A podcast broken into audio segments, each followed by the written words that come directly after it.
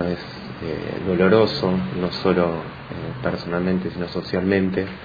eh, la muerte de un chico de 18 años y todo ello en manos de otros ocho chicos de esa misma edad casi. Creo que lo primero que deberíamos analizar serían las responsabilidades sociales, las responsabilidades colectivas y no únicamente las individuales. Y en este y, y así entiendo que es muy complejo poder continuar con un sistema que eh, permite o por lo menos incentiva el desarrollo de la fuerza física como forma de relación y como forma de dominación y muestra de poder. Eso es eh, justamente una derivación seguramente de una sociedad sumamente patriarcal como la que vivimos. Y entiendo que eh, la sentencia por ahí abre algunos interrogantes al respecto de esto que son esenciales a analizar. Una primera impresión que siempre surge a partir de estos casos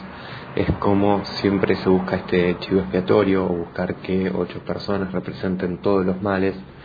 mostrándolo como una acción completamente extraña y con eh, una verdadera intención de dar muerte de la otra persona, que no escapa a la realidad de eh, casi todos los fines de semana, de casi todas las salidas de grupos de chicos, de chicas, eh, cuyo motivo, como termina dicha salida, o por ahí el motivo de dicha salida termina siendo justamente poder agarrarse a eh, y demostrar de esta manera una suerte de poder sobre la otra persona. Y lo primero que veo es que de esta análisis social o de esta realidad social nada se ha dicho, eh, por lo menos en la sentencia, por lo menos en todo el juicio, y lo como un caso completamente aislado y extraño. Y eso es una de las primeras causas de la falta de análisis de corresponsabilidad social al respecto es una cuestión, si se quiere, hasta filosófica, poder explicar el determinismo de la persona o el libre albedrío de las personas, es decir, qué decisión tenemos o qué, o qué suerte de determinismo social tenemos en las acciones que realizamos.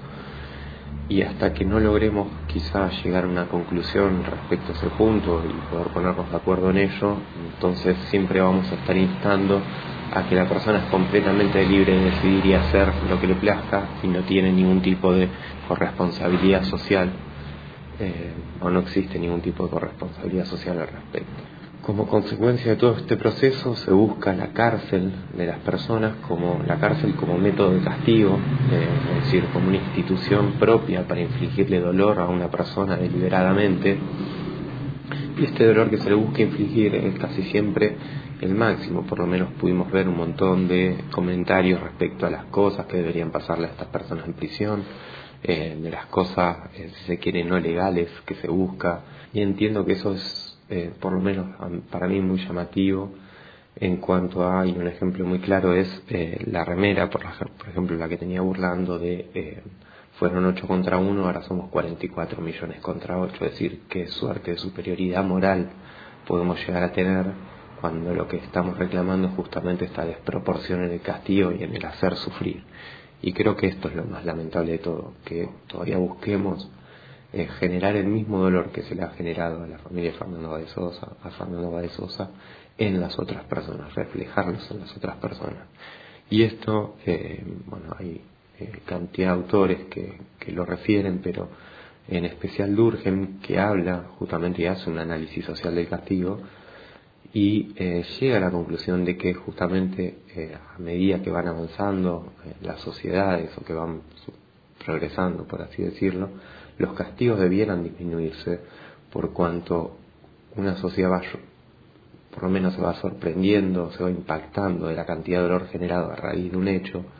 mal puede que la respuesta tenga igual tenor si nos impactamos de los resultados que tiene esta primera acción. Entonces, entiendo que lo que se está buscando es siempre reflejar, siempre buscar un chivo expiatorio, que además en este caso surge a partir de que son ocho personas que dentro de todo tenían bastantes recursos, pero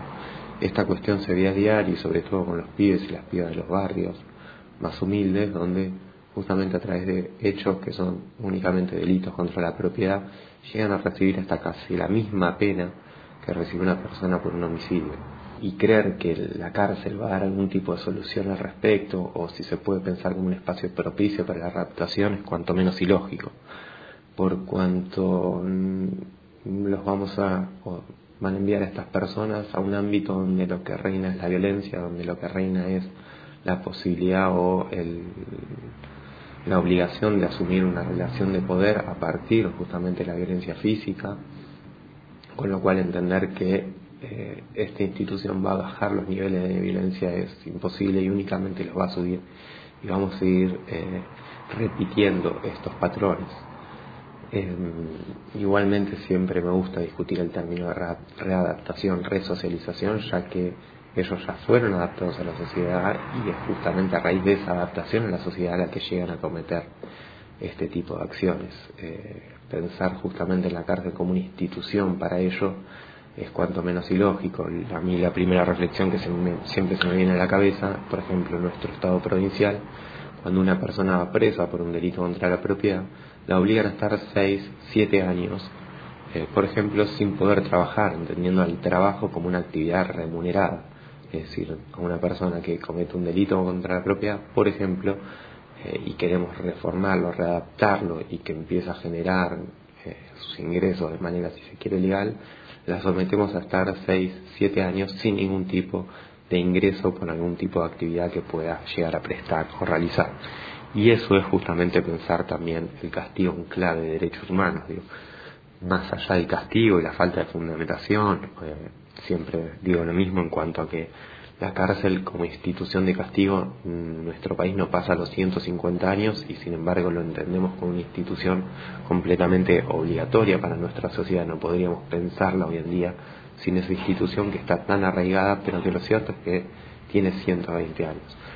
Y me refería a la clave de pensar en derechos humanos porque son justamente las obligaciones que asumimos como Estado en respetar los derechos de las personas más allá del castigo que implica estar privado de la libertad, que se debiera ser en realidad el único castigo. Todavía no sabemos con qué finalidad, pero ese debería ser el único castigo que implique. Y no eh, vulnerar todo tipo de derechos porque eh, justamente nos asisten los derechos a todas las personas ya por el solo hecho de serlas.